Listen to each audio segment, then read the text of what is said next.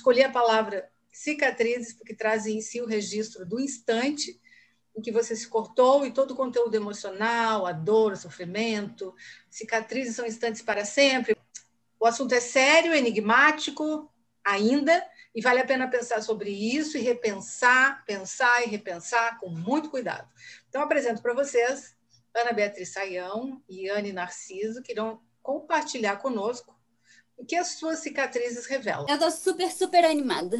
A gente vai trazer com muita dignidade a história de vocês, o trabalho de vocês de lidar com isso, o enfrentamento disso. Nós vamos procurar compreender as especificidades desse fenômeno através do olhar psicanalítico e da experiência dessas duas pessoas incríveis que estão aqui com a gente e vivenciaram a automutilação. Que cortar a pele, beliscar, arranhar, morder, queimar, puxar a pele, os cabelos, são algumas formas de autolesão mais comum. A análise possibilita a construção de bordas para um corpo, então invadido né, pelo desejo ou pelo gozo do outro. Queria começar perguntando como é que isso faz você, entende, uh, se se constituir ali? Como é que isso faz você se sentir você ali?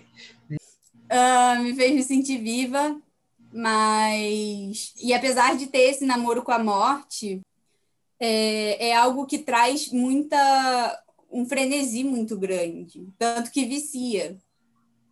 Sim, e, às vezes, para você se sentir vivo, você as pessoas estão vendo que você está ali buscando, namorando a morte, mas você se sente vivo através disso. E isso é fora de sentido. Todo trauma deixa uma cicatriz, né? Uh, Anne, fala para gente um pouco sobre essas cicatrizes do trauma para você. De, deixa a cicatriz, além da cicatriz física, é, deixa uma cicatriz emocional, porque por mais que eu tenha parado de, de me automutilar, ainda recorre à vontade de me automutilar que, eu, que hoje em dia consigo me consigo controlar, mas é um vício tão grande é, que, que a gente tem no, ato de se automutilar que essa, essa vontade e esse desejo não vai embora, assim. Uhum. E, e a parte emocional é que você tem que reconstruir todo o seu, seu, seu formato, sua, as suas linhas, porque no ato automutilar, retomando a pergunta anterior, a gente meio que se perde no. A gente está perdida em si. Então, a prática da automutilação faz a gente se sentir viva, faz a gente se sentir, opa, estou aqui. Então, você tem que recuperar toda a, toda a sua confiança, todo, toda a sua vontade de viver, fica um pouco do trauma emocional, porque isso a gente tem que trabalhar todo dia. É, e a cicatriz, ela também marca a dor, né? É bem interessante isso, Sim. porque a gente olha para a cicatriz e a gente tem noção clara do momento em que foi feito aquilo, é, da, do sofrimento que estava envolvido, da dificuldade de se expressar, da dificuldade de, de encontrar uma solução é, para aquela angústia que não fosse se machucar, né? Então fica essa cicatriz também interna da, da dor. E aí a dor física, ela vai dar vazão para a dor emocional. Mas internamente a gente também tem cicatrizes de dor, dor emocional e sofrimento, né? E essa cicatriz que a gente lembra do trauma também, a cicatriz faz a gente lembrar de tal momento difícil, mas também é contraditório porque a gente, a gente na, na, no machucado, na, na automutilação, a gente fica com gozo mesmo do, do corte, a gente fica, fica meio que sentindo aquilo lá e como se estivesse latente, o pulsando, o corte, você fica com mais vontade ainda de fazer. Então, quanto mais você faz, mais você fica literalmente gozando do corte. Você fica com prazer naquela, naquela, naquele machucado. É, porque se torna um alívio, né? Sim. E com que idade vocês começaram a fazer automutilação? Eu comecei muito cedo. Eu, quando eu comecei, eu comecei com 12 anos, mais ou menos. É, quando eu comecei, eu não tinha consciência de que aquilo era uma prática comum até, e não sabia que outras pessoas também faziam aquilo.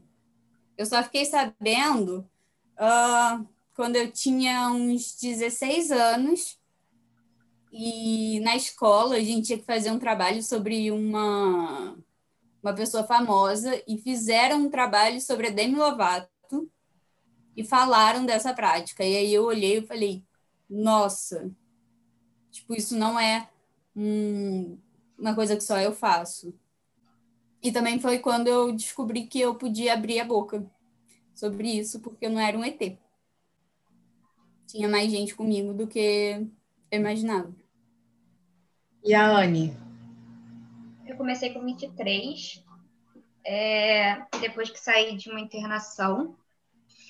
É, eu supostamente saí bem, aparentemente bem, tive alta, só que quando eu me deparei com a realidade aqui fora, foi um choque, porque eu não estava preparada, e a automutilação veio aí, porque eu já tinha tentado suicídio, e uh, eu queria alguma outra maneira de aliviar a, a frustração, o, a falta, a própria falta de respeito que eu tinha comigo mesma, que eu me colocava para baixo, e eu queria aliviar de alguma forma, o suicídio não tinha dado certo, e a forma que eu encontrei foi a automutilação.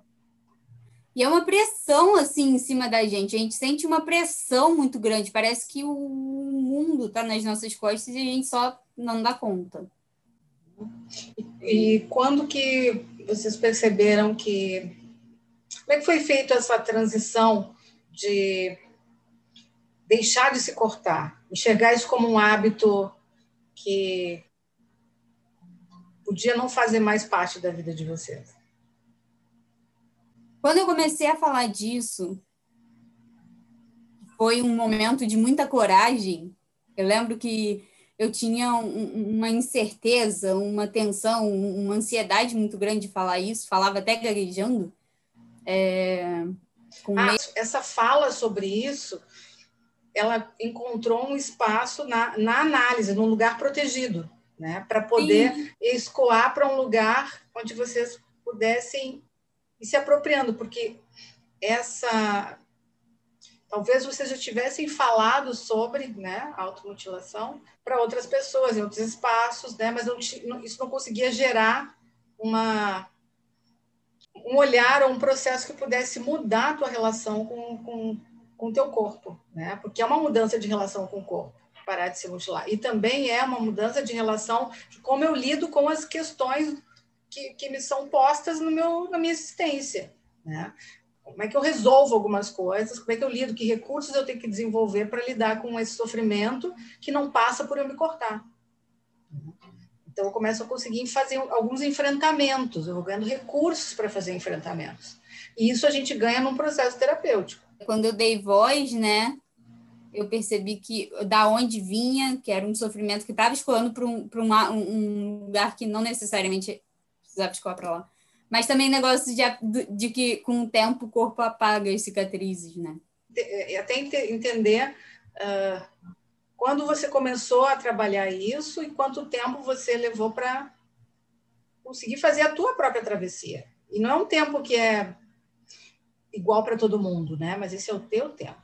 Uma outra questão é, vem, vem alguns momentos uh, vontade de realizar essa prática de novo? Normalmente é quando eu estou em crise de ansiedade. Okay. É, hoje em dia eu não tenho mais desejo. Não me vem isso. Parece que eu nunca fiz. Assim. Normalmente há uma existência de um trauma. Normalmente. Sim. Eu diria que assim, é, é, é muito comum, né, se não é predominante, a existência de um trauma na, na história de vida do jovem que pratica a automutilação. Né? Foi assim com você também, Ana? Foi, foi. Eu tive alguns traumas na minha infância, inclusive é, referente a abuso sexual. E eu aprendi ao longo da minha infância é, a lidar com o meu corpo de uma forma violenta, é, eu não tive muita atenção quando eu era pequena, eu não, não tive um, não tinha um cuidado em termos de afeto comigo muito grande. Meus pais, eles sempre me proporcionaram tudo. Em termos materiais, eu sempre tive oportunidades, eu sempre tive é, as minhas necessidades materiais é, atendidas.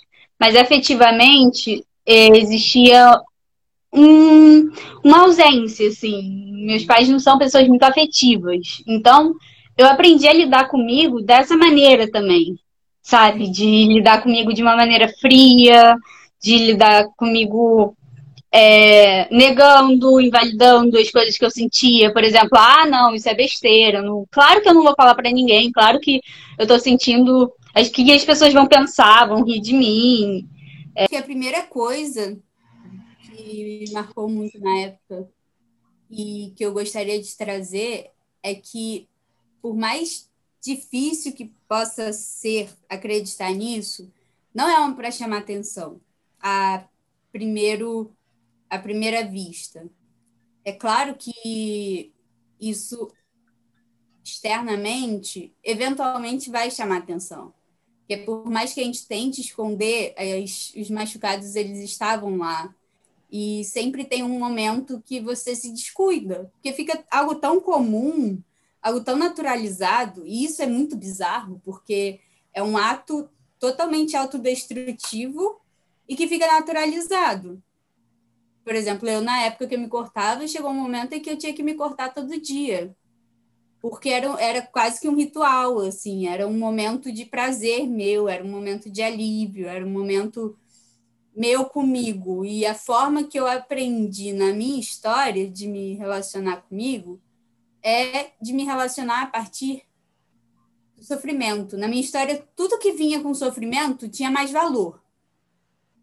Então, essa na minha tentativa de me resolver, de me de dissolver, sabe, toda aquela confusão mental, toda aquele, aquela intensidade, porque geralmente é uma intensidade muito grande que, que, é, que eu sentia da emoção que eu estava sentindo no momento, né? Então parece que é para ser uh, algo que, que vá dar vazão na mesma intensidade. Então é algo extremo e não era a princípio para chamar atenção. E as pessoas às vezes elas banalizam quando veem esse tipo de de, quando vem cortes, ou ficam sem graça de falar, ou não sabem como lidar e acaba é, trazendo para esse lado do você não precisa chamar atenção. De fato, a pessoa sabe que ela não precisa chamar atenção daquele jeito e não tem um orgulho de chamar atenção desse jeito. Na verdade, é uma vergonha muito grande. Então, quando uma pessoa vê e entra em contato com uma pessoa que se automutila, eu acho muito importante esse zelo, sabe? Esse, esse cuidado, esse carinho, porque você está encostando numa ferida muito profunda da pessoa. A pessoa, para ela chegar ao nível de se cortar, ela tem que estar tá num sofrimento muito grande. Eu estava num sofrimento muito absurdo. E, e, e, ali era minha fraqueza, e ali era, era minha vergonha. Então, meu Deus, se alguém viesse falar comigo, não viesse com muito respeito, muito muita preocupação assim, visivelmente, sabe? Tipo, querendo entender. Nossa, eu revelia na hora. A gente já não tinha, a gente já não tinha limites no contornos, contornos nossos. Então, quando alguém vinha sem, sem estar com zelo, sem estar com o mínimo carinho, para machucar, faltava isso aqui. Então, assim, você já estava no sofrimento horrível dentro de você. Se a pessoa não chegasse com o mínimo de cautela, aquilo ali, você ia se machucar mais vezes durante o dia. Então, era, não tem como. Falar um pouquinho para vocês dessa relação que a gente estabelece com as uh, cicatrizes, né? E porque a, cicatriz ela é feita no, no corpo, ela vai imprimindo ali uma marca, né? E a importância que tem a gente valorizar essas marcas produzidas no corpo, na pele e principalmente, gente, marcas que ficam na alma, né? Porque é, nós somos um todo, né? Esse corpo, ele começa a falar, ele começa a dizer algo. E esse assunto é sério, enigmático, que é um enigma para muita gente. Por que os jovens se automutilam? E isso tem, é um fenômeno que tem acontecido muito na adolescência e no início da vida adulta. Né? Uh, o importante, gente, é que é, é um trabalho lindo, né? A psicanálise proporciona isso uh, quando você vai permitindo o sujeito se expressar, se libertar né, das suas amarras, das suas dores. É um grande mosaico de transformação que vai repercutindo em diferentes uh, áreas da vida dessa pessoa. Você vai vendo essa pessoa renascer, surgir, ocupar um espaço. Né? Queria agradecer a oportunidade é, e transformar nossa experiência em potência de acesso e poder é, compartilhar mesmo, tanto profissionais da área para ter esse olhar do paciente, quanto pessoas que têm essa prática e às vezes nem se entendem e, e, e não sabem se eu procuro o profissional, não procuro e o que, que acontece, familiares e tudo mais, é, é muito, muito significativo para mim, é muito importante para mim, é muito legal. E eu fico tipo à disposição, quem quiser mandar perguntas e compartilhar, porque quanto mais pessoas tiverem conhecimento, acesso né, a informação qualificada como essa, podem também pedir ajuda, podem também encontrar um caminho né, de, de, ter uma vida mais saudável, de se acostumar. Então, agradeço muito a presença de vocês. Um beijo no coração